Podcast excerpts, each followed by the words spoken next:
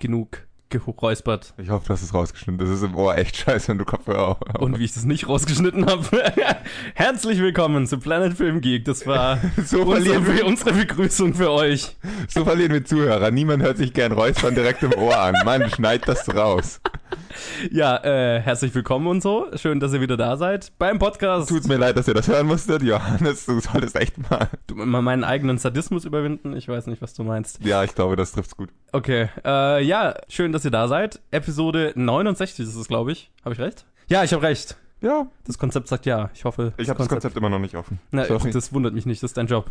Äh, aber Colin, du kannst mir sagen, wie so deine Woche bisher lief und was du so gesehen hast an Filmen. Oh, ich habe sogar noch zwei Filme zusätzlich gesehen auf DVD dann. Ähm, aber ich habe gesehen, wie angekündigt, Captain Underpants. Und äh, dann habe ich noch die Challenge gesehen, Witching and Bitching. Und dann habe ich das Schweigen der Lämmer und gleich hinterher Hannibal Lecter gesehen. Interessante Kombination. So mit dem besten und wahrscheinlich dem schlechtesten der Reihe. So. Ja, Hannibal Lecter habe ich zum ersten Mal gesehen und der war halt echt nicht gut. ja. Aber gut, Aber naja, man, man kann ihn auf jeden Fall anschauen. So ist nicht. ja, man konnte mal sehen. Aber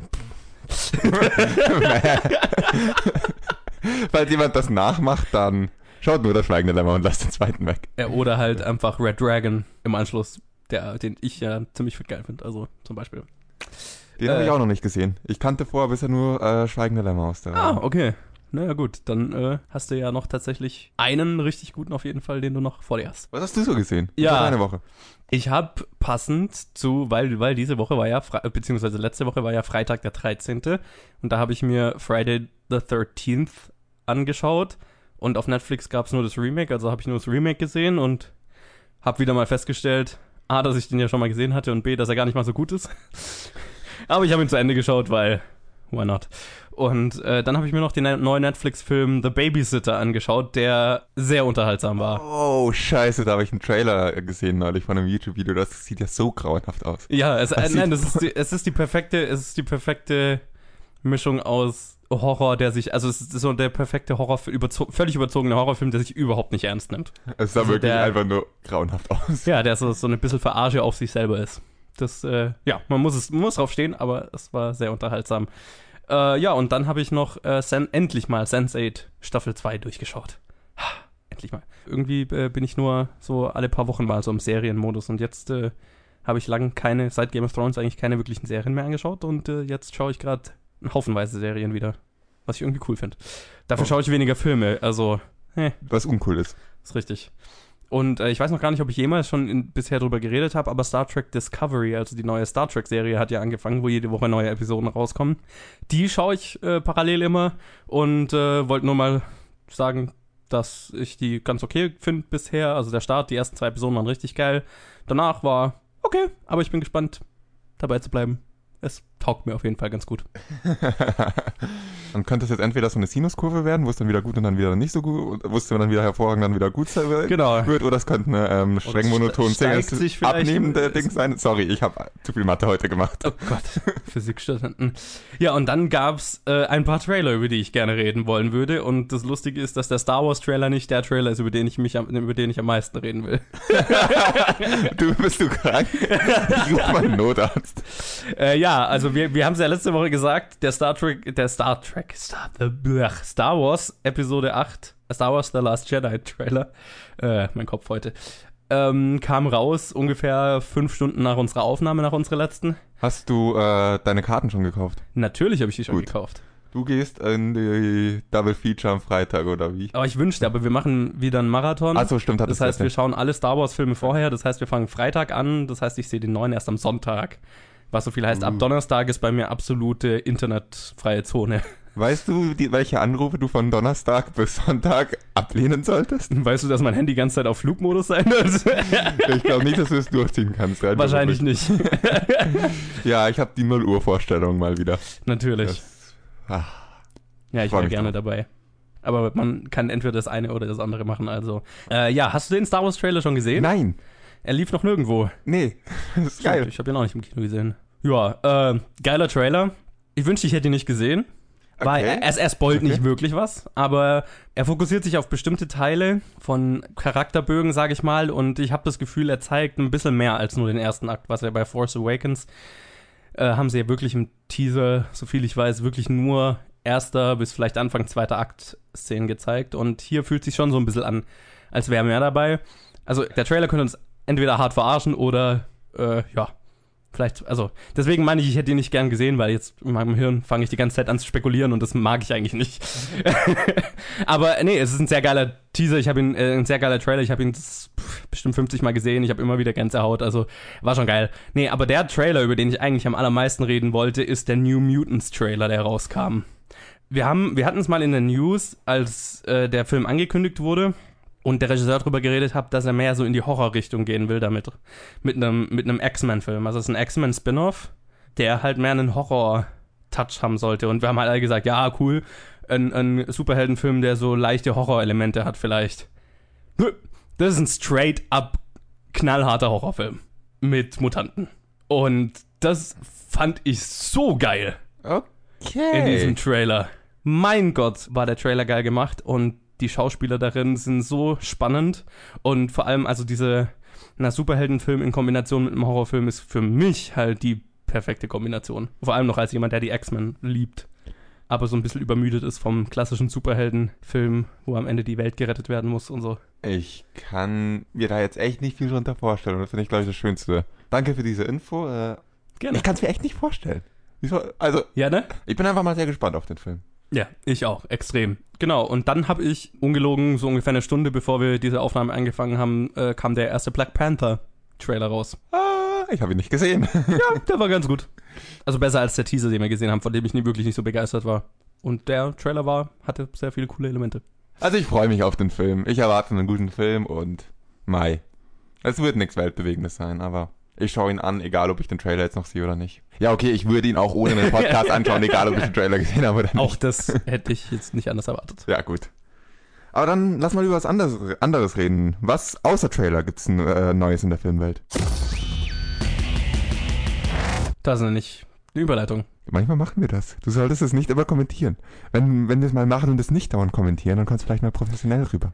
Ja, stimmt. Dann wirkt es geplant und oder nicht Und- geplant, sondern einfach gekonnt. Du meinst mit Talent und so. Mit was? Weiß nicht, was du meinst.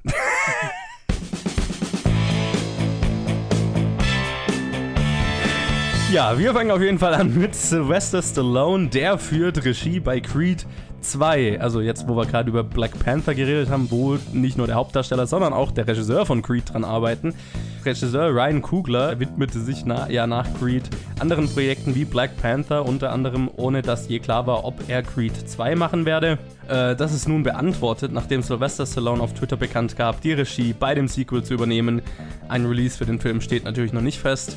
Und äh, unsere zweite Story handelt von einem Zombie oder beziehungsweise von einem Projekt, das mal wieder wiederbelebt wird. Ja, Gambit äh, ist mal wieder wiederbelebt. Ja, lange schien es, als sei der X-Men Spin-off-Film um den Charakter Gambit mit Channing Tatum in der Hauptrolle tot. Doch äh, vor kurzem wurde bekannt, dass Gore Verbinski die Regie übernehmen werde und jetzt hat der Film auch ein Release-Datum bekommen. Fox plant den Film am Valentinstag am 14.02.2019 in die Kinos zu bringen. In unserer dritten Story geht es auch um einen Film, der schon älter ist und jetzt endlich ein Sequel bekommt. The Strangers bekommt ein Sequel und das hat jetzt auch ein Release-Datum. Ja, zehn Jahre nachdem äh, der Home Invasion Thriller The Strangers das Publikum schockte, kommt jetzt tatsächlich ein Sequel. Der Film unter der Regie von Johannes Roberts mit dem Titel Strangers Pray at Night soll im März 2018 in die Kinos kommen. Und in unserer letzten Story geht es auch um was, was schon wieder wiederbelebt wird. Ja, Beetlejuice 2 wird äh, ebenfalls wiederbelebt.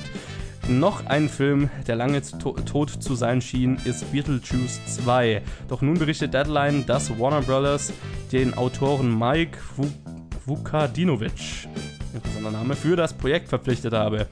Dieser hatte zuvor den Sundance Sci-Fi Indie-Hit Rememory geschrieben. Nähere Details sind, zu dem Film sind natürlich noch nicht bekannt und ob das Projekt jemals was wird, darf weiterhin bezweifelt werden. Apropos Filme, die ein bisschen zu spät für ein Sequel dran sind. Strangers habe ich nicht gesehen. Äh, kann ich jetzt nicht so viel dazu sagen. Äh, Ist ein äh, meiner Meinung nach sehr geiler kleiner Horrorfilm. ja, ob es ein Sequel braucht oder nicht, kann ich demnach auch überhaupt nicht beurteilen. Nein, braucht es definitiv nicht. Welcher Film auf keinen Fall ein Sequel braucht, ist Beetlejuice. Und ich kann mir das überhaupt nicht vorstellen. Wie soll das funktionieren? Warum? Tja, ich muss an der Stelle gestehen, dass ich Beetlejuice den Original nicht gesehen habe bisher. Also so. Ein sehr kleiner, äh, schöner Tim Burton-Film, in dem er noch nicht das ganze Geld in die Fresse geworfen bekommen hat und dann das so irgendwie für Scheiß ausgegeben hat. Sondern wirklich sehr kreativ war, muss man mal sagen. Ja. Und extrem geil. Ja, ist eigentlich das Komische, dass ich als äh, gigantischer Tim Burton-Fan den noch nicht gesehen habe. Solltest du mal sehen. Ja. Ist interessant, dann weißt du auch, warum ein Sequel dazu eigentlich keinen Sinn macht. Ach, nee. Ja, und ich meine, das ist ja auch schon so, Ja. so lang in Arbeit oder so lang immer wieder wird darüber geredet, aber am Ende kommt nie was dabei raus. Vielleicht, weil dann doch immer jemand anmerkt, hey, übrigens, vielleicht ist das nicht unbedingt der Film, zu dem man ein Sequel machen sollte. Ja. Und zwei Jahre später wird wird's vergessen oder besser gesagt ein halbes Jahr später, wenn der Praktikant, der das angemerkt hat, weg ist und dann der neue Praktikant da ist, wird's, wird's wieder aus der Schublade geholt, bis der Praktikant dann sagt, hey, Moment, vielleicht ist es nicht der beste Film. Also ich weiß nicht, wie das A gut werden soll und B, wie man daraus Geld machen will. Ich glaub, Okay. beides funktioniert nicht, aber wenn Naja. sie Geld ins Hand setzen wollen, dann sollen sie es machen. Ich werde mir auf jeden Fall den ersten irgendwann mal anschauen und vielleicht habe ich dann dazu eine Meinung. Ich finde deine, ich find deine Formulierung cool. Mit Beetlejuice wird ebenfalls wiederbelebt. Ja, Aber- das äh, passt ja ganz gut. Ja, ja. Apropos Gambit wird wieder, apropos wiederbelebt. Gambit wird wiederbelebt. Dazu stehe ich ein bisschen anders. Also ein Gambit-Film, da als angekündigt wurde vor 20 Jahren das erste Mal, habe ich mich ziemlich drüber gefreut. Und wo kam der vor in X-Men Origins Wolverine? Ja, Das war so einer der wenigen coolen Charaktere in diesem Film. ja, war Ja. auch ungefähr fünf Minuten Ja. da. Ja, also das. Und ja, ich meine, damals noch gespielt von Taylor Kitsch. Mhm. Da habe ich mir schon gedacht, das kann, würde mich auf diesen Film freuen. Also es ist Äh, ein cooler Charakter ja, auf jeden Fall, das kann man sagen. Und ich meine, ein weiterer cooler Mutant, der einen Film an Valentinstag kriegt. ja, ich, ich glaube, da ist ja auch, das wurde ja auch direkt nach Deadpool, hat das ja so einen Aufschwung bekommen damals, so das Projekt. Mhm. Wo es dann halt im Sand verlaufen. Ich meine, Channing Tatum, jetzt fahren hier gerade irgendwie 50 Blaulichter vorbei. Ich weiß nicht, ob man die hört. Wenn ja, cheers. Ähm, ja, Channing Tatum in der Hauptrolle finde ich ja irgendwie interessant, weil das kann ich mir nicht so richtig vorstellen. Alter, ist das gerade laut? München, die Stadt des Großverbrechens. Ja, also Channing Tatum, wo war ich denn geblieben? Channing Tatum in der Hauptrolle kann ich mir noch nicht so richtig vorstellen. Andererseits, Channing Tatum überrascht mich immer wieder. Also, Ja, er ist nicht? irgendwie von Magic Mike zu einem äh, Schauspieler geworden, den man eigentlich gerne mal irgendwo sieht, wo man ihn nicht vor sich nicht vorstellen Ja, kann. mit Magic Mike eigentlich, weil ich meine, Magic Mike ist ja eine sehr, naja, sehr dramatische Rolle, die er da halt gespielt hat. Das war so die erste Rolle, wo ich fand, wo man so den Schauspieler mal so richtig hat rauskommen sehen. Ich muss gestehen, dass ich Magic Mike nicht gesehen habe. Ich weiß nicht, ob ich mich dafür schäme. Das ist kein schlechter, dramatischer Okay. Film. Okay. Naja, jedenfalls, dann lass mich umformulieren. Irgendwie, ich hatte ihn halt aus 21 Jump Street und äh, so auf dem Schirm und keine Ahnung. Naja, Er ich ist meine, halt da zeigt er halt, dass er witzig sein Ja. kann. Also, er ist halt inzwischen wirklich ein Schauspieler, vor allem jetzt Ja. mit seinen letzten Filmen, dass er immer wieder zeigt, dass was, was er noch nicht gemacht hat, kann er genauso. ja, absolut. Und er fordert sich irgendwie immer wieder Genau. neu, was ich halt cool finde. Ja, das finde ich auch ziemlich geil. Ja. Also, der hat, das war so einer, den ich nicht wirklich ernst nehmen wollte, den man jetzt aber ernst nehmen muss. Absolut, geht mir genauso. Also, ja, lasse ich mich gern von überraschen. Überraschend war auch, dass Sylvester Stallone die Regie bei Creed 2 übernimmt. Ich meine, der hat ja, äh, was hatte der? hat alle, der hat Rocky 2, also der hat einige der Rocky-Filme gemacht. Auch einige der wirklich guten. Also er ist kein schlechter Regisseur. Kann man definitiv nicht sagen. Interessante Wahl. Vom, von der Studioseite her macht es irgendwie Sinn. Ich weiß jetzt nicht. Ich glaube, das letzte, was er selber gemacht hat, war The Expendables. Ich glaube, da hat er bei dem ersten Regie geführt, wenn ich mich recht erinnere. Yay. Ja, ich bin da relativ neutral bei der Wahl, muss ich sagen. Also, ich bin weder abgeneigt noch jetzt springe ich im Viereck vor Aufregung. Das trifft auch recht gut, wie ich darüber fühle, wie ich mich damit fühle. Vor allem trifft es auch recht gut, wie ich mich mit diesem Film generell fühle. Wir haben jetzt wie viele acht Filme aus dem Rocky-Universum? Wir brauchen nicht noch viel mehr. Irgendwann hat sich's auserzählt, finde ich. Ne, ich meine, jetzt ist ja die Geschichte von einem neuen Charakter. Es ist ja Rocky ist ja Ja. nur ein, nur ein Nebencharakter. Ich finde es nicht so schlimm, wie wenn man ansagt, man möchte zwölf Transformers-Filme machen. Bei weitem nicht. Weil bei den Rocky-Filmen sind doch meistens irgendwie, sie sind auch manchmal richtig scheiße, aber mal doch äh, erreichen auch ein ziemlich hohes Das ist Niveau. ein interessantes Franchise, weil das tatsächlich ja. extrem gute Filme Ja. hat und Extrem. extrem beschissene. Also wie gesagt, das ist mir im Endeffekt äh, Ich finde es nicht schlimm, wenn sie einen ankündigen, aber wirklich, I just don't give a damn. Also ich meine, äh, ich freue mich auf ein Sequel, weil ich mein Creed war einer der in meiner Top 5, glaube ich sogar, letztes Jahr. Also ich fand Creed fantastisch. Das ist auch so ein Film, den ich mir immer wieder anschauen kann. Äh, freue mich über ein Sequel. Ich habe es halt trotzdem schon so oft gesehen und irgendwie hat mich dann das nicht so gepackt, dass ich jetzt sage, yay, es gibt einen zweiten. Ja. ja. Ich bin mal wieder einfach der negative Colin hier. Schauen wir mal, schauen wir mal. Äh, ja, aber das waren die News, würde ich mal sagen. Uh. Dann lass uns mal mit einem überraschend neuen Film weitermachen. Ich dachte, der wäre viel älter. Okay, von wann ist der Film? 2013. What? Ja. Ich dachte, äh, ja, also ich habe das während, währenddessen irgendwie direkt recht. nach dem Film, direkt nach dem Film habe ich das äh, gesehen, dass der von 2013 war und konnte es nicht so ganz mit dem zusammenbringen, was ich gerade gesehen habe. Wir reden über Witching and Bitching. Ja, die Challenge kam diese Woche von Robert, der uns den Film Witching and Bitching oder Hexen von Tugartur Garamurdi oder so ähnlich aufgegeben hat, der tatsächlich von 2013 Ich hätte ihn älter eingeschätzt. Ich hätte ihn vor, der 2000, vor 2000 eingeschätzt, eigentlich. Naja, so alt dafür, aber so, ich hätte ihn so Anfang der 2000er eingeschätzt. Na egal, er ist auf jeden Fall unter der Regie von Alex de la Iglesia. Ähm, Dein Spanisch ist hervorragend. Ich weiß. Der The Oxford Murders und viele spanische Filme, die ich nicht aussprechen kann, gemacht hat. Und äh, es spielen mit Hugo Silva, Mario Casas, Carolina Bang, Bang und Macarena Gomez. Und äh, ja, der handelt von einer Gruppe von Räubern, die Zuflucht in dem Ort Zogaramurdi sucht der, äh, wie sich herausstellt, von einer Gruppe von Hexen heimgesucht ist, wird, wie auch immer. Ja, Colin, wie ging's dir mit Witching and Bitching? Schwere Frage. Am Ende hatte ich, glaube ich, ziemlich viel Spaß mit dem Film, aber wenn du mich, also wenn du fragst, wie ging's mir, hatte ich viel Spaß. Wenn du fragst, ist der Film gut, würde ich sagen, nein. Ich weiß nicht, wie es dir damit ging. Er war stellenweise sehr unterhaltsam, auch weil er stellenweise einfach sehr abgedreht war. Aber am Ende, da habe ich mich schon gefragt, was habe ich hier eigentlich gesehen? Und, und genauso oft, wie ich Szenen einfach wahnsinnig unterhaltsam fand, äh, habe ich mich bei genauso vielen anderen Szenen gefragt, warum soll das unterhaltsam sein? Ich weiß nicht, wie ging es dir damit, so erster Eindruckmäßig? äh, ja, ähm, gute Frage. Ich fand ihn sehr unterhaltsam über, über, über viele Stellen. Ich meine, es ist, es ist ein, ein, ein, ein, klassischer B-Movie. Der Film weiß auch genau, was er ist. Der versucht auch nichts anderes zu sein als das, was er ist. Von daher, da jetzt eine tatsächliche, ne, ausführliche Kritik oder sowas zu machen, macht keinen Sinn. Nee, er war, er war sehr unterhaltsam. Es ist ein sehr absurder Film, es ist ein sehr witziger Film und dann hat er wieder ganz, ganz viele Stellen, die für mich überhaupt nicht funktioniert haben. Es war sehr, sehr hin und her, fand ich immer wieder für mich. Aber ich muss schon sagen, über den Großteil von der Prämisse bis einfach von der unfassbar durchgeknallten Umsetzung hatte ich schon sehr viel Spaß mit dem Film, so mal grundlegend gesagt, wenn das deine Frage beantwortet. Ja, ich verstehe auch, was du meinst, weil die Idee und die Prämisse sind grundsätzlich schon mal eigentlich witzig. Weil sie durch, so durchgeknallt sind? Ich meine, der Film fängt damit an, dass unter anderem ein Spongebob einen Juwelier ausraubt. Ja, ein Spongebob, Mickey Mouse, ein äh, Jesus. Ein, ja genau, ein Jesus, ein grüner Risikosoldat und was fehlt noch?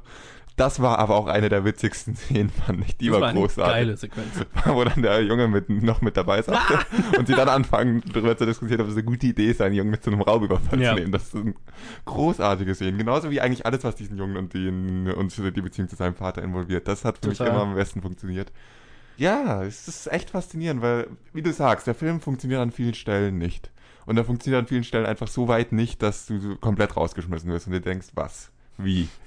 Aber dann, wenn, wenn du mal, also wenn man das an keinen Anspruch an diesen Film hat, durchgehend eine konsequente Story mit nachvollziehbaren Charakterhandlungen zu erwarten, dann, äh, also wenn man diese Erwartung nicht mehr an den Film stellt, dann ist es und man einfach merken kann, gut, jetzt ist mal die Zeit, wo ich mir ein neues Bier hole oder wo ich mal kurz ein bisschen mehr bei den Chips zu lang und gleich wird es wieder witzig dann ist dieser Film super zum Anschauen, weil er ist einfach dann unglaublich lustig in einzelnen Szenen. Ja. Und sowohl, äh, sowohl jetzt in dieser doch re recht realen äh, Umgebung, die du erwähnt hast, mit dem Juwelierüberfall und eigentlich dem ganzen Anfang, als auch nachher, wenn es einfach abgedreht wird mit den ganzen Hexen, finde ich, hat beides sehr witzige Szenen. Was ich dann wieder kritisieren muss, ist, ähm, wir sind ja doch hier, um, um Kritiken zu machen und uns irgendwie über den Film Gedanken zu machen.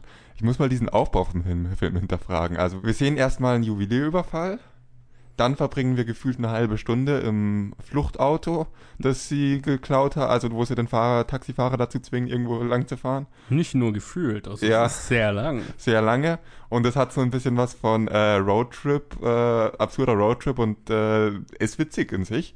Aber dieser Film heißt irgendwas mit Hexen oder irgendwas mit Witching und man wartet auf die Hexen. Und dann kommen wieder irgendwie plötzlich die Hexen und alles, alle Charakterbindungen, die die äh, Leute in diesem Roadtrip-Teil des Films hatten, ist wieder degradiert auf, was gerade witzig ist und was gerade nötig ist. Es war irgendwie ein bisschen komisch. So Charakter waren einfach nicht sehr konsequent in diesem Film, um es mal so zu sagen. Du hast absolut recht. Ähm, ich muss auch sagen, dass mir der Teil im Auto fast besser gefallen hat als der Rest vom Film. Ja, mir auch. Das war definitiv mein Lieblingsteil, ähm, weil der einfach sehr viel intelligente, coole Sachen hatte. Mhm. Sehr viel, sehr lustige Sachen. Sehr absurd, aber sehr lustig. Und ich meine, der Rest kommt dann, glaube ich, sehr drauf an, was man lustig, was man lustig findet.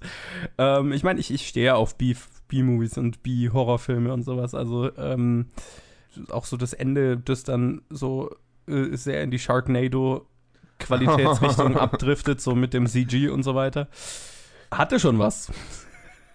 Aber es hat jetzt für mich nicht so richtig mit dem Rest vom Film immer zusammengepasst. Nein, so manchmal will es manchmal will es einfach nur B-Movie sein und äh, du machst dich über den Film lustig und dann ist er halt stellenweise überhaupt nicht B-Movie, sondern eine intelligente Komödie. Ja. Und dann wird es wieder ein B-Movie. Ja, Ich meine, direkt vorher, oder nicht direkt vorher, aber kurz vor der Zeremonie hast du die Szene, wo sie an diesem Tisch gefesselt sitzen und die eine Hexe staubsaugt gerade die Decke oder so. Nee, nicht staubsaugt, sondern telefoniert. das, ist, das ist What We Do in the Shadows. Ähm, die läuft telefonierend an der ah ja, Decke entlang. genau, sie telefoniert, stimmt, sie telefoniert an der Decke. Und einfach so, wie sie versuchen, sich zu befreien, finde ich, fand ich total witzig und auch total gut. Total, das war sehr Ja. lustig, auch wo die dann die anderen alle reinkommen und dann anfangen, den einen Typ zu essen und so. Ist schon viel Lustiges dabei. Und so, wie du hast es ja schon gesagt, so der, der Vater und sein Sohn, die sind auf jeden Fall ein cooles Duo. Also ich glaube, das kann man ausweiten. Also immer wenn's, äh, wenn eine Dynamik zwischen Leuten, zwischen Charakteren da ist oder ähm, Dialog zwischen Charakteren, die keine Hexe sind, mit Ausnahme der jüngsten dieser drei Hexen, im letzten Teil vielleicht ein bisschen, bei der schwankt so ein bisschen, dann ist der Film witzig. Wenn es um die Hexen geht, dann ist er einfach nur abgedreht. So war, war das mein Gefühl. Also, die Charakter, die man im Auto kennenlernt, die haben immer eine super Dynamik. Die Ja, amüsieren einen immer. Und bei der Hexe, bei der jüngsten kommt es darauf an, in welcher Szene, zum Beispiel in der, wo sie mit den zwei einen Typen da durchs Dings läuft, fand ich die Dynamik wieder sehr witzig. Bisschen platt, aber doch sehr unterhaltsam. Und ja. Später, dann war es eine Weile lang ziemlich cringy, was sie so gemacht hat, und dann Mein- war es wieder eine Weile witzig. Also bei der schwankt so ein bisschen. Mein größtes Problem war ihr Charakter, was jetzt nicht an ihrer Performance lag, sondern wie er Mhm. geschrieben war, weil der halt echt, boah, sehr, sehr, sehr, sehr, sehr flach war und oberflächlich so und, und halt sehr, sehr 0815. Also ich hatte immer so das Gefühl, da haut jemand mit dem Hammer auf den Charakterbogen, dass er sich in die Richtung biegt, wie er, wie er gefälligst sein Ja. soll. Weil das halt dann wirklich so eine 0815 Villain to Good Guy äh, Love Story Geschichte wird, wie man sie schon so oft gesehen hat, was halt in dem Film, was der Film A echt nicht gebraucht hätte und was, was den Film so viel besser gemacht hätte, wenn er es nicht gehabt hätte. Also, Ja, da das ich fand ich richtig lame. Da habe ich nie drüber nachgedacht, wie das wäre, wenn der Film das nicht hätte. Ich habe es einfach nur in den paar Szenen, in denen es gut war, meiner Meinung nach, in denen es amüsant war, die witzigen Szenen, die dadurch zustande gekommen sind, die haben, die habe ich genossen und mir beim Rest halt gedacht, ja gut, wie ich mal gesagt habe, jetzt hole ich mir mal ein paar, eine neue Packung Chips oder jetzt, keine Ahnung. Ja. Da kann ich mal kurz getrost dem Film weniger Aufmerksamkeit schenken und dann, wenn es wieder witzig wird, merkt man das schon. Weil das fand ich echt so richtig, richtig schade, weil der Film so viel Potenzial mit dem Charakter verschenkt hat, weil der, weil der Charakter so cool an, anfängt und, und so viel Potenzial vorweist und dann wird es halt so ein 0815 Love Interest, Naja. das eigentlich nur dazu da ist, dass der Held eine Motivation hat. Das fand ich echt sehr schade, weil das war für mich ab, mit, ab, mit Abstand der schwächste Teil vom Film. Aber wie du vorher schon gesagt hast, wenn wir jetzt wirklich ähm, rangehen und die Charakterbögen und den ähm, Handlungsspannungsverlauf anfangen zu analysieren von dem Film, da tun wir dem Film und uns selbst, glaube ich, keinen Gefallen. Total, aber das, das ist ja gerade mein Problem. Da hat der Film für mich zu sehr versucht, ein normaler Film zu sein, was halt nicht funktioniert. Mit dem Film, mit dem Charakter hätte man so viel lustigere Sachen machen können in dem B-Movie-Setting. Ja, wahrscheinlich, wahrscheinlich. Also das, das ist das, weil da war der Film dann nicht B-Movie genug. Da hat er dann versucht, irgendwie die richtige Geschichte zu erzählen. Das hat halt null funktioniert. Gut, der hat einfach mit dem Holzhammer, wie du es gesagt hast, den Charakter dahin geschleudert, wo er ihn braucht. Also eine Und- Holzhammer Love Story Ja, ist das ja. halt so. Aber die dann verwendet für einige witzige Szenen. Insofern. Aber wir verbringen gerade viel zu viel Ja. Zeit mit einem Subplot. was für ein vielseitiger Film vor allem. So, Ja, auch. das, es fällt mir so schwer, das in Worte zu fassen, weil man einfach so von allem ein bisschen was hat. ja, der Film macht viel durch und das war ja auch irgendwie cool. Also es ist sehr viel, sehr viel Schönes dabei. Ähm, Viel Schönes dabei, du bist ja nett.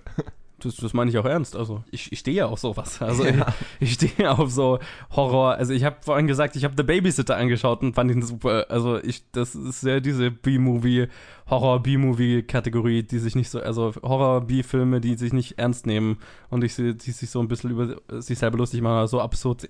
Ich habe ja auch Unterhaltungswert aus den Sharknado-Filmen, auch wenn sie größtenteils echt langweilig sind, aber die Prämisse ist halt irgendwie so dämlich, dass es schon wieder gut ist. Und das hast du in dem Film halt auch super viel. Und da funktioniert der Film auch immer wieder. Ja, und dann hast du halt auch so ganz viele Stellen wie dieser Typ, der da im Klo wohnt. Was, was war das für eine Geschichte? Das hat, hat habe ich auch überhaupt nicht gerafft. Das hat für mich überhaupt nicht funktioniert. Ja, das war ja irgendwie ihr Bruder, der mal angesprochen wurde, der dann irgendwie ja von der Mutter. Ja, aber wa wa warum ist er da? Welche, also, Damit man diesen coolen Moment hat, wo plötzlich aus dem Klo ein Auge einen anschaut. Keine Ahnung, das war Oh. echt. ja, da, das, da, die, der ganze Teil hat für mich auch überhaupt nicht funktioniert. ja. Aber vielleicht ist es auch nicht mein Humor. Das ist halt auch wieder Geschmackssache. Aber also, ja, alles in allem, also ich bereue es nicht hingesehen zu haben. Er hat, er Nee. hat sehr viele schöne Stellen. Er war auf jeden Fall sehr unterhaltsam und man kann ihn eigentlich jedem empfehlen, der so ein bisschen auf abgedrehte, Voll. nicht perfekt umgesetzte Filme steht. Total. Also da, ihr werdet total viel Spaß mit diesem Film haben, wenn ihr ihn nicht zu ernst nehmt. Ich glaube, es ist sogar ein super Film, um in der Gruppe zum Beispiel zu Ja. schauen. Ja. und er hat dann teilweise sogar auch wirklich, wirklich gute Szenen. Ja. Das sollte man, weil wir reden jetzt so darüber, als wäre das wirklich nur die ganze Zeit ein B-Movie. Er hat wirklich exzellente Szenen- Szenen, hauptsächlich in diesem Roadtrip-Teil, aber Ja, ich meine, so diese Vater-Sohn-Geschichte ist halt, da hat er tatsächlich ein bisschen dramatische, emotionale Momente oder so. ja, aber die Vater-Sohn-Geschichte äh, ist leider vorbei, sobald dann irgendwie die Hexen auftauchen, so mehr oder weniger. Und das Richtig, ist leider schade. Okay. Ja, also danke Robert auf jeden Fall dafür. Ja, doch, auf jeden Fall. Vielen Dank. Ich bin froh, dass ich diesen Film gesehen habe. Ich habe gerade überlegt, ob man nicht auffordern sollte, uns noch mehr Filme zu geben oder ob das nach hinten losgeht. Da bin ich mir bei dir nicht ganz sicher, aber doch, doch, bitte gib uns mehr Filme. Ich freue mich drauf. Ja gut, äh, dann äh, schauen wir doch mal, was wir für nächste Woche anschauen. Was machen wir denn nächste Woche, Johannes? Ja, äh, unsere nächste Challenge kommt mal wieder von Luca. Äh, wir konnten uns gerade nicht mehr erinnern, was der letzte Film von dir war, den wir gemacht haben. Ich glaube Knock Knock. Das könnte Knock Knock gewesen sein. Das ist ja schon eine Weile her. Und das hat sich gerade ganz gut ergeben, weil Luca uns auch auf Facebook wieder eine neue Liste geschickt hat, also seine, seine Liste erweitert hat. Und ähm, da ergibt sich einer ganz gut, nämlich Ghost in the Shell und zwar das Original. Wir hatten ja im Podcast das Remake oder die Live-Action-Version äh, besprochen und ich wollte ja schon lange mal einfach das Original anschauen, auch wenn Anime jetzt nicht wirklich mein Ding ist. Und ein Kumpel hat mir gerade die Blu-ray ausgeliehen. Deswegen, wenn das schon der Fall ist, dann machen wir doch Ghost in the Shell Yay! für ja, nächste Woche. Äh, Anime ist auch nicht so ganz mein Ding, falls ihr es noch nicht mitbekommen habt im Podcast. Falls ich es noch nicht 50 Mal erwähnt habe. Ghost in the Shell wollte ich eh, also eh, spätestens nachdem ich den Film gesehen hatte, wollte ich mal das Original sehen. Absolut. Sagen wir es so. Und das, äh, wie es so oft ist, man hat diesen Podcast und kann plötzlich nur noch Filme anschauen, die man schauen muss. Und dann ist es schön, wenn die Filme, die man schauen muss, auch die sind, die man sehen möchte. Vielen Dank. Nächste Woche reden wir drüber. Vielen Dank, Luca. Yo, Ghost in the Shell, nächste Woche in der Challenge. So, nachdem wir jetzt äh, Colin dabei beobachtet haben, wie er mehrere Versuche gebraucht hat, um äh, Bierdeckel, nee, nee, was, Bierdeckel? Nein, Kronkorken. Äh, Kronkorken, shit, Kronkorken in den Mülleimer zu werfen. Also in fünf Meter, zwei aus vier. Also so schlecht ist die Bilanz nicht. 50 Prozent Einen haben wir nicht wiedergefunden. Der, der zählt eigentlich ein Minuspunkt. Hey, der war gebogen, der ist genau auf den Mülleimer zugeflogen und hatte noch eine Kurve gemacht, weil er so komisch verbogen war. Schlechte Der Aerodynamik liegt und jetzt in so. der Kameratasche irgendwo rum. Den werden wir dann irgendwann mal, wenn wir drehen, finden. So, äh, ja, wir machen auf jeden Fall weiter mit dem Kino der Woche und reden über drei Filme, wenn ich das richtig sehe, die letzte Woche rausgekommen sind. Nämlich American Assassin, What Happened to Monday und Captain Underpants. Ich habe Captain Underpants gesehen und du? Ich habe American Assassin und What Happened to Monday gesehen. Hm, zwei Filme, die ich, ohne die ich gut leben kann, glaube ich. Äh, ja, wahrscheinlich. Wie, wie wollen wir das machen? Willst du mit einem von deinen anfangen, dann mache ich meinen, dann machst du deinen zweiten? Ja, ich meine, die Filme sind ja alle jetzt nicht besonders groß. Nee. Deswegen, Sonst hätten wir ihn beide gesehen. ja, deswegen fange ich einfach mal mit What Happened to Monday an, oder? Jo, nachdem ihr unseren Tech unser technisches Meisterwerk als Teaser hoffentlich bewundert habt, sollen Ich weiß nicht, ob das Konzept so richtig funktioniert hat. sollen wir an der Stelle ähm, mal sagen, dass wir extra geplant haben, dass es nicht funktioniert, aber irgendwie hat es doch funktioniert? Na, ich hoffe, der Gag ist schon rausgekommen, dass es, also wir wollten ja eigentlich, dass es offensichtlich, dass wir, dass es offensichtlich scheiße ist. Ja, aber ja gut, das sieht man dann am Ende. Sieht man mir spätestens, wenn der eine Typ, wenn der eine Colin aufsteht. Ja. Naja, egal. Das ist natürlich nicht die Making, Making of Planet Film Geek Teaser gibt's demnächst als eigenen Podcast, äh, nicht hier. Ja, genau. Teaser Commentary. Ja. Ähm, What Happened to Monday ist unter der Regie von Tommy Wirkola, der Dead Snow und Hänsel und Gretel Hexenjäger, Hexenjäger gemacht hat. Und äh, mit Naomi Rapaz, Glenn Close und Willem Dafoe unter anderem und spielt in einer dystopischen Zukunft mit strikter Ein-Kind-Politik, in der sechs Zwillingsschwestern versuchen herauszufinden, was mit ihrer verschwundenen, verschwundenen siebten Schwester passiert ist. Also Naomi Rapaz spielt sieben identische Zwillingsschwestern und in dieser Welt durch Überbevölkerung und so weiter gibt es halt keine Ressourcen mehr für die Mensch, für die äh, überbevölkerte Menschheit. Und dann wurde halt eingeführt, dass jede Familie nur ein Kind haben darf, aber gleichzeitig wurde halt irgendwie durch dadurch, dass mehr Genessen produziert wird und das äh, sorgt irgendwie dafür, dass es mehr Zwillings, Trillings, Vierlings, Siebenlings Geburten gibt. Und dann werden halt alle überschüssigen Kinder quasi in Cryosleep eingefroren und quasi gelagert, angeblich bis es, bis die Welt quasi sie ernähren kann. So ist zumindest irgendwie der Plan. Und äh, Willem Dafoe ist quasi der Großvater, ich weiß gar nicht mehr, Vater oder Großvater, ich weiß gar nicht, von denen oder Onkel. Und halt, wollte halt nicht, dass quasi sechs von denen weggegeben werden und zieht die dann im Geheimen auf und handhabt es halt so, dass äh, dadurch, dass sie sieben sind, jede von denen einen Tag der Woche raus darf in, an die Öffentlichkeit und sie quasi an der, in, der, in der Öffentlichkeit alle eine Frau verkörpern und innerhalb der Wohnung, wo sie aufwachsen und wohnen, dürfen sie individuell sein. Und nach draußen müssen sie also alle die gleiche sein. Das heißt, sie müssen immer dann abends, wenn die eine zurückkommt, muss sie sagen, was sie erlebt haben, mit wem sie sich unterhalten haben, dass die alle auf dem gleichen Wissensstand sind und so, dass das alles nicht auffliegt. Spätestens Kommt, in der Pubertät stelle ich mir das sehr schwer vor. Gibt es so eine demokratische Abstimmung, welcher Typ toll gefunden wird? Ja, genau, also das ist auch so ein, ein, ein großer Teil vom Film, auch, dass die halt keine Beziehungen führen können, beziehungsweise eines dann vielleicht tut, was dann Probleme verursacht. weil sich ja nur mit dem immer montags trifft. Komisch. Ähm, ja, genau. Auf jeden Fall, montags kommt dann eben eine von denen, die, die montags, also die heißen auch alle nach den Tagen. Also Monday kommt dann halt montagabends nicht zurück und dann startet das Ganze. Und dann ist es, fängt's zumindest an und das war auch so, was ich nach den Beschreibungen und so weiter gedacht habe, okay, jetzt ist wahrscheinlich dann so ein Thriller, also so irgendwas ist mit der passiert und wir versuchen das rauszufinden. Ähm, das ist ja nicht wirklich, also es fängt vielleicht so ein bisschen an und der Film beginnt damit, quasi, dass versucht wird, zu, dass die anderen versuchen zurückzuverfolgen, was passiert ist. Aber dann wird es auch ziemlich schnell ein. Ich, ich, will gar nicht zu viel verraten, weil es ja doch, man spoilt sehr schnell sehr viel. Also was wirklich mit Monday passiert ist, äh, kann man sehr schnell spoilen. Deswegen möchte ich da jetzt, bin ich da ein bisschen vorsichtig. Auf jeden Fall wird der Film dann sehr schnell nicht zu einem 0815, aber zu einem doch bekannt wirkenden Dystopien, Action, Thriller, so äh, kleine Gruppe gegen böse Regierung sozusagen.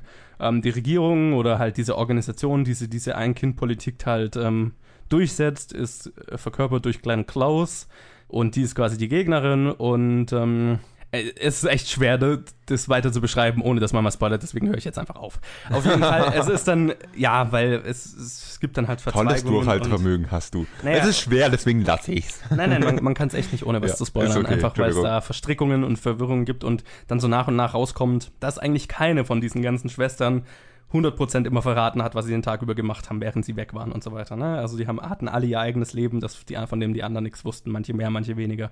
Und das ist eigentlich das, das Coole, dass man halt so über alle dann Stück für Stück was erfährt und dann, ja, dann hat so ein bisschen Slash-Elemente, weil dann doch einige von denen ums Leben kommen und so.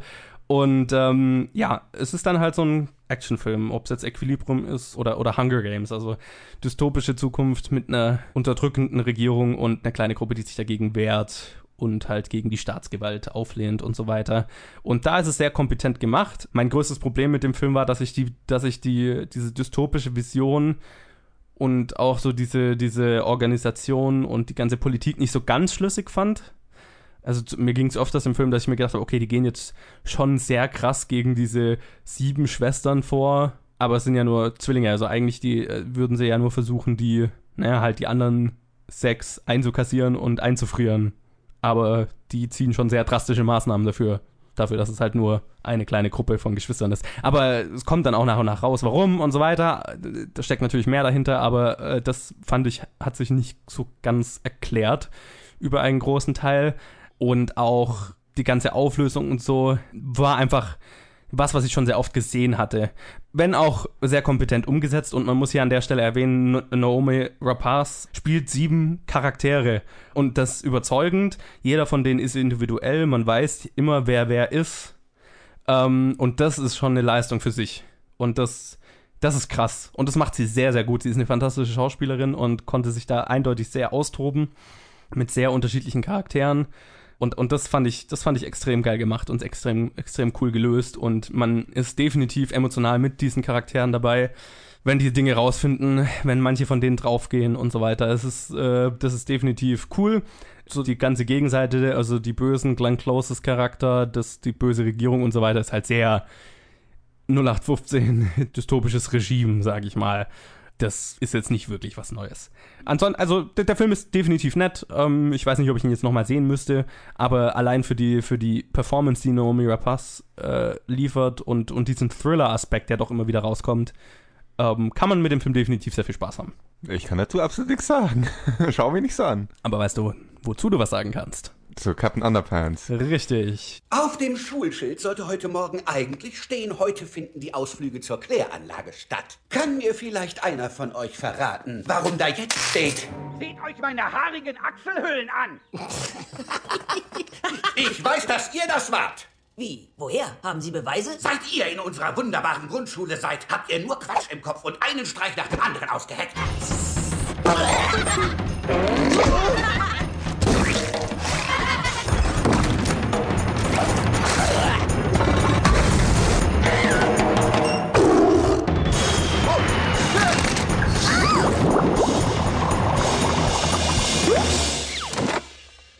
ganz schön viele Streiche. Ja, wenn das alles so zusammengeschnitten ist, kriegt man erst ein Gefühl für die Dimension. Ein paar von denen waren ganz schön schwer umzusetzen. Ja, und gefährlich. Allein die Tigeraktion. Ja, das war krass. Ja, ich sage mal kurz, Captain Underpants ist unter der Regie von David Sören, Soren, der äh, zuvor nur einen Animationsfilm, nämlich Turbo, gemacht hat.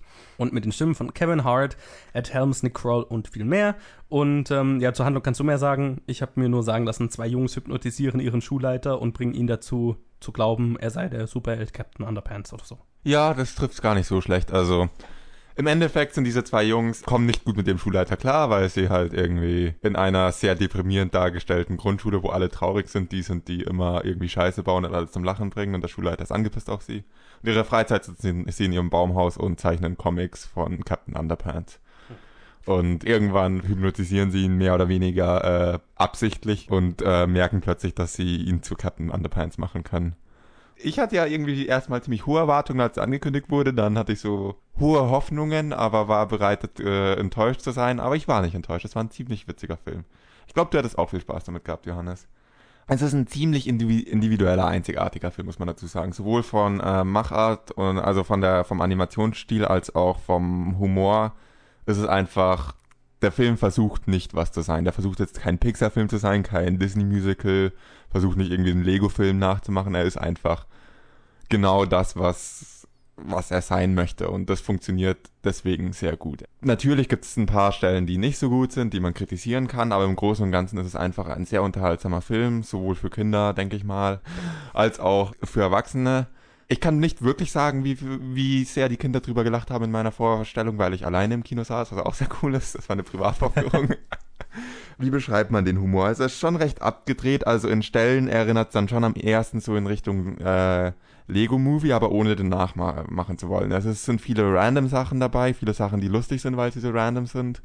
Aber es funktioniert auf jeden Fall. Der Film ist sehr dynamisch, er ist recht schnell im Endeffekt geht's dann den Großteil des Films weniger darum, dass Captain Underpants, äh, weniger um Captain Underpants und irgendwelche Heldentaten, sondern um die beiden Jungs, die jetzt ihren Schulleiter unter Kontrolle haben, aber andererseits niemand merken darf an der Schule, dass ihr Direktor mehr denkt, es ist, er ist ein Superheld und äh, Insofern haben sie, geht's da viel um dieses Spiel darum, sie können ihn kontrollieren, wann er der Schulleiter ist und wann er Captain Underpants ist und wie geht's darum, dass ähm, wann ist, wann machen sie ihn zu wem, dass sie nicht zu viel Ärger kriegen, aber auch niemand was äh, vermutet.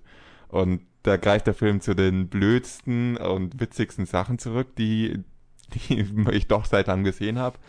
Es ist auch viel, wenn man sagt Bözen-Sachen, es ist auch viel Fäkalhumor drin, muss man ehrlich sagen, aber es ist, er ist gut gemacht, er ist gut eingebaut, es ist nicht äh, einfach nur unlustig und anstößig, sondern eigentlich ganz witzig.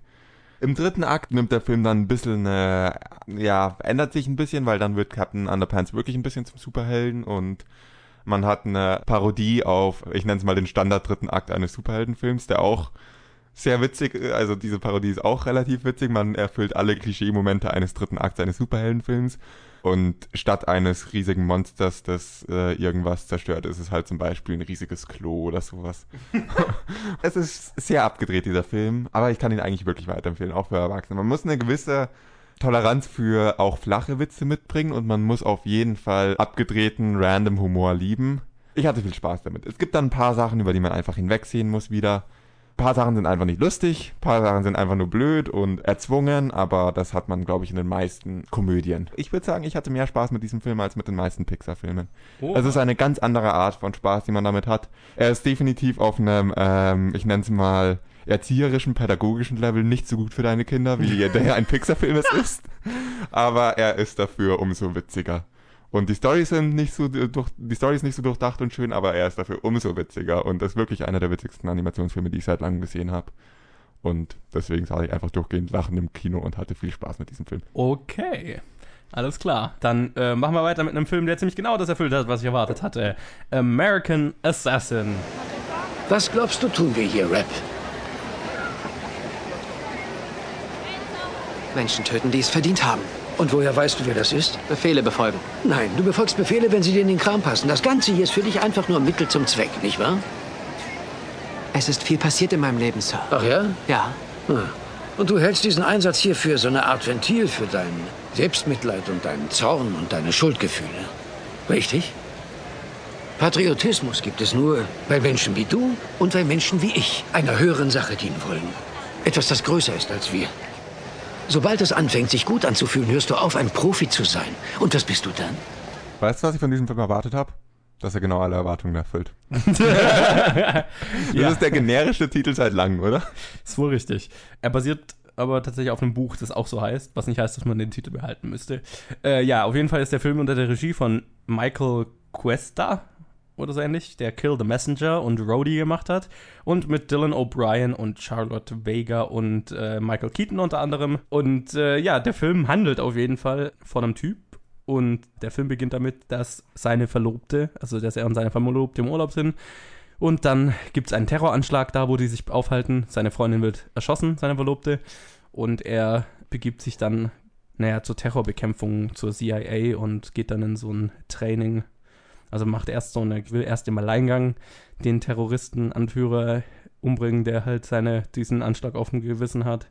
Und ähm, nachdem die CIA das mitkriegt, rekrutieren sie ihn in ihr Special Program, American Assassin Program, was auch immer, wo er dann quasi zum Hitman ausgebildet wird. Und ja, der Film hat ziemlich genau das erwart äh, erf- erfüllt, was ich erwartet hatte. Nämlich es ist ein ziemlich, ziemlich durchschnittlicher 0815 Actionfilm. Ich weiß auch gar nicht, was ich so krass alles sagen, was, was, was ich so ausführlich darüber berichten sollte. Also, ich meine, du hast einen, einen Hauptcharakter, dessen Freundin am Anfang ums Leben kommt. Das passiert auch irg- irgendwie jedem dieser Filme. Warum die Leute sich nicht mal irgendwann eine bessere Motivation überlegen, ist auch irgendwie lame mit der Zeit. Der dann zur CIA kommt und in das, in das Trainingsprogramm kommt, wo es heißt, er ist nicht geeignet dafür wegen seiner, seiner Traumata und so weiter, aber die CIA-Anführerin glaubt an ihn und sagt, nein, er wird es schaffen. Womit Dann wir ein- beim nächsten überverwendeten Film-Klischee wären. Richtig. Die übrigens sehr, sehr viel vor sehr vielen Monitoren steht. Womit wir beim nächsten Film-Klischee wären. Dann kommt er zu einem äh, Trainer, der, äh, der, der harte, hartgesottene Ex-Marine ist, der. Okay, Moment, Moment. Das ist was wirklich Neues. Okay, nein. Das ist, kommt in jedem vor, der erst nicht an ihn glaubt und ihn für, äh, für nicht geeignet hält und dann über den Verlauf des Trainings merkt, dass er doch sein bester Schüler ist. Wir wissen, worauf du hinaus willst. Gibt es irgendwas Innovatives, Originelles an diesem Film? Nein.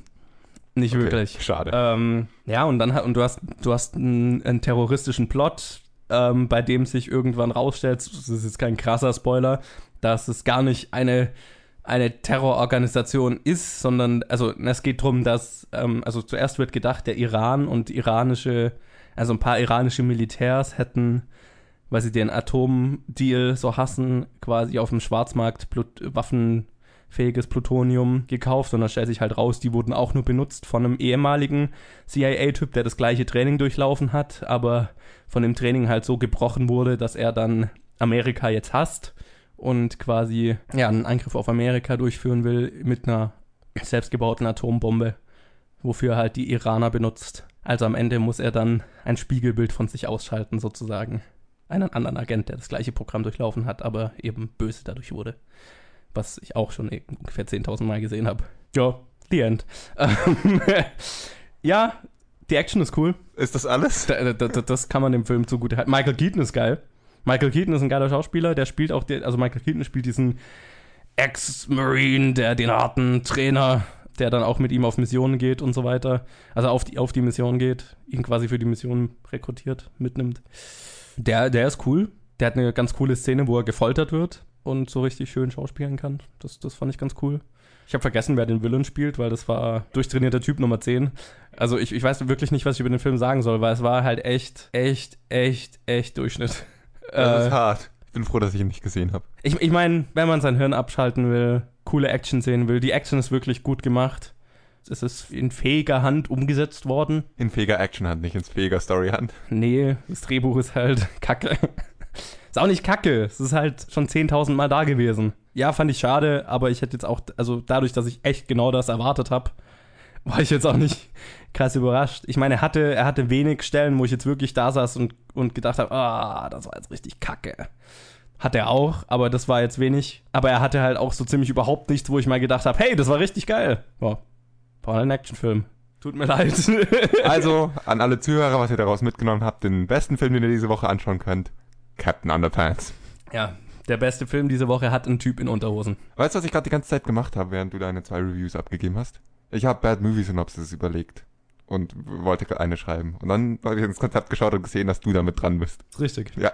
Glückwunsch, das hast du tatsächlich mal welche auf Vorrat. Nee, weil ich bin zu keinem Ergebnis gekommen. Deswegen bin ich sehr froh, dass du dran bist. Gut, dann machen wir doch jetzt das Boxoffice. Dann hau mal raus. Habe ich gewonnen? Nö, aber du hast doch nicht verloren. Wir haben ein schönes Unentschieden mit zwei von fünf. Wir haben nämlich genau die ersten zwei richtig vorhergesagt, weil alle Filme, die wir gerade besprochen haben, nicht in den Top 5 gelandet sind. Die Top 5 schaut wie folgt aus. Auf Platz 1 bleibt in seiner dritten Woche It bzw. S mit 2,8 Millionen, nachdem es letzte Woche 5,5 Millionen hatte. Weiterhin saustark, was mich richtig freut. Der ist jetzt schon einer der erfolgreichsten Filme des Jahres. Mega, mega gut. Auf Platz 2 in seiner zweiten Woche Blade Runner 2049, so wie wir es auch vorher gesagt hatten, mit 1,8 Millionen. Hatte letzte Woche 2,9 Millionen, fällt also auch echt äh, verhältnismäßig wenig. Auch nicht schlecht. Ja, und auf Platz 3 die Metropolitan Opera mit Die Zauberflöte. Ist das nicht ein, irgendwie ein Mitschnitt, Mitschnitt von einer Oper, der im Kino gezeigt, die dann im Kino gezeigt wird? Ja. Und ich meine, die laufen ja schon ganz gut, aber In wie die, viele Kinos werden die gezeigt? Einen pro Stadt oder so? naja, der lief in, schon in einigen Kinos. Ich hab's, äh, es stand irgendwo, ich hab's vergessen. Ich kann es mal kurz nachschauen. Ich zitiere den Artikel aus Blickpunkt Film. Äh, auf Platz 3 landete die Metropolitan Opera Die Zauberflöte, der bei 32.000 verkauften Tickets in 194 Kinos fulminante 930.000 Euro einspielen konnte. Phänomenal. Ich da, wusste gar nicht, dass da Leute hingehen. Tja, es gehen schon Leute hin, aber in diesem Umfang kam es noch nicht vor. Das ist ungewöhnlich. Äh, ja, die Zauberflöte, die Zauberflöte ist anscheinend, äh, gibt's ein hohes Interesse dafür. Cool. Dafür landet dann auf Platz 4 in seiner vierten Woche Kingsman, The Golden Circle, mit 780.000. Der hatte letzte Woche äh, eine Million, fällt also auch gering. Und deswegen fällt Cars 3 an ihm vorbei. Der landet nämlich dann auf Platz 5 mit 670.000, hatte letzte Woche 1,4 Millionen. Also das ist schon ein ziemlicher Abfall tatsächlich in der Preiskategorie. Ich weiß nicht, was ich spektakulärer finde, dass es die Oper auf Platz 3 geschafft hat oder dass Cars an Kingsman vorbeifällt. also, wer hätte das kommen sehen? Kinderfilme halten sich sonst viel besser und da noch einen gehörigen Vorsprung. Das ist richtig. Und Kingsman hat mit It tatsächlich auch äh, Konkurrenz, einfach weil es äh, zwei ja, Filme nicht für Kinder sind. Und Blade Runner ja auch. Also, Ja, ich würde jetzt auch nicht gerade aufs selbe Zielpublikum schieben, außer auf naja, Leute, aber, die aber, gerne aber Filme keiner schauen. zieht denen die Kinder weg, das meine Das ich damit. stimmt, Naja, gut, vielleicht ist Cars 3 einfach nicht so gut. Äh, ja, American Assassin landet auf jeden Fall auf Platz 6 mit 450.000. Captain Underpants landet dann auf Platz 12 mit 180.000. Ja, sowas hatte ich erwartet. Äh, was ich äh, krass fand, war, dass, dass What Happened to Monday auf Platz 30, äh, 30, 13 landet mit äh, ebenfalls 180.000. Dem hätte ich ja schon zugetraut. Ich habe letzte Woche gesagt, die Millionen könnte er knacken. Wenn nicht die Millionen, dann halt 500.000 oder so. Kombination aus Titel und ähm, Film. Ja, es ist auch ein sehr kleiner Release, Ja. ein kleinerer Release, aber Das heißt, niemand wird wissen, was es ist und wen der Name anspricht, schaut einen Trailer, dann spricht es ihn nicht mehr an und wen der Name nicht ans- anspricht, äh, merkt nicht, dass der Trailer ihn ansprechen könnte. Problem. ja, also Das, ist wirklich im Vermarkten, sehe ich da ein großes Problem. Aber Ja, das habe ich auch ist vorher gesehen richtig. schon. Also der Titel war, ja, der Titel ist nicht der beste. Fand ich auf jeden Fall. Also dem Film, der Film hätte schon ein bisschen mehr verdient. Auf jeden Fall schwaches Wochenende für alle neuen Releases, aber wie ich ja letzte, letztes Mal schon gesagt habe, wir sind noch nicht in der Phase, wo die ganzen Oscar-Filme rauskommen und wir sind aber trotzdem aus der Sommer-Blockbuster-Saison raus. September, Oktober ist nicht umsonst oft einfach die Saison, ja, in der viel entsorgt wird, sage ich mal. ja, dann frage ich mal so, äh, was wird denn heute so entsorgt?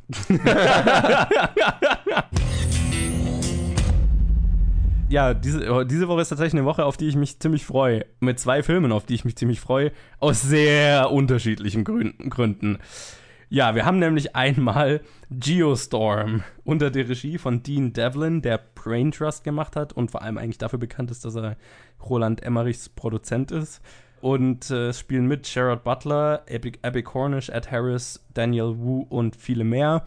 Und das ist eigentlich, ja, Day After Tomorrow 2012 durch den Mixer gedreht und neu veröffentlicht. Und es schaut so unfassbar scheiße und deswegen so unfassbar gut aus. Ich freue mich riesig auf den Film. Stopp, stopp, stopp, Korrektur. Es schaut unfassbar scheiße aus. Ende. Nicht deswegen unfassbar gut, einfach nur unfassbar scheiße. Ich weiß nicht, wie oft ich schon gesagt habe, aber Du hast keinen Film gesagt? diese Art von Film ist genau meine perfekte Art von Guilty Pleasure. Ja. Ähm, ich liebe Disasterfilme. Deswegen schaust du den an und ich nicht. Ja, ich, ich liebe sie abgrundtief. Egal wie kacke sie sind. Ach ja, genau, ich habe noch gar nichts zum Plot gesagt. Irgendwie in der, das spielt in der nahen Zukunft, wo wir das Wetter durch Satelliten kontrollieren können. Also wäre das nicht schon eine blöde Idee? Hat da jemand eine noch blödere Idee darüber, einen Film zu machen? Ja, genau, und dann gibt's eben einen Terrorist oder was weiß ich, oder halt irgendeinen Plot, wo halt dann diese Wettersatelliten äh, als Waffe eingesetzt werden und einen Geostorm verursachen. Als wäre die Idee nicht schon scheiße, scheiße genug, heißt das Ganze auch noch mit irgendwie ziemlich scheiße. Und wenn es einen perfekten Schauspieler für diese Art von Film gibt, dann ist es Gerald Butler, der dann ins Weltall geschickt wird, weil er diese Satelliten entworfen hat und dann ja die ganze Welt retten muss. Es schaut so unfassbar guilty aus. Ich liebe es. Viel Spaß. Aber gut, äh, das kommt nämlich noch ein zweiter Film raus, äh, nämlich Schneemann, beziehungsweise The Snowman, äh, unter der Regie von Thomas Alfredsson, der den Original Let Me In gemacht hat, Let the Right One In, das schwedische Original, und auch unter anderem Dame König Ass Spion. Und es spielen mit Michael Fassbender, Rebecca Ferguson, Chloe Sevigny und J.K. Simmons.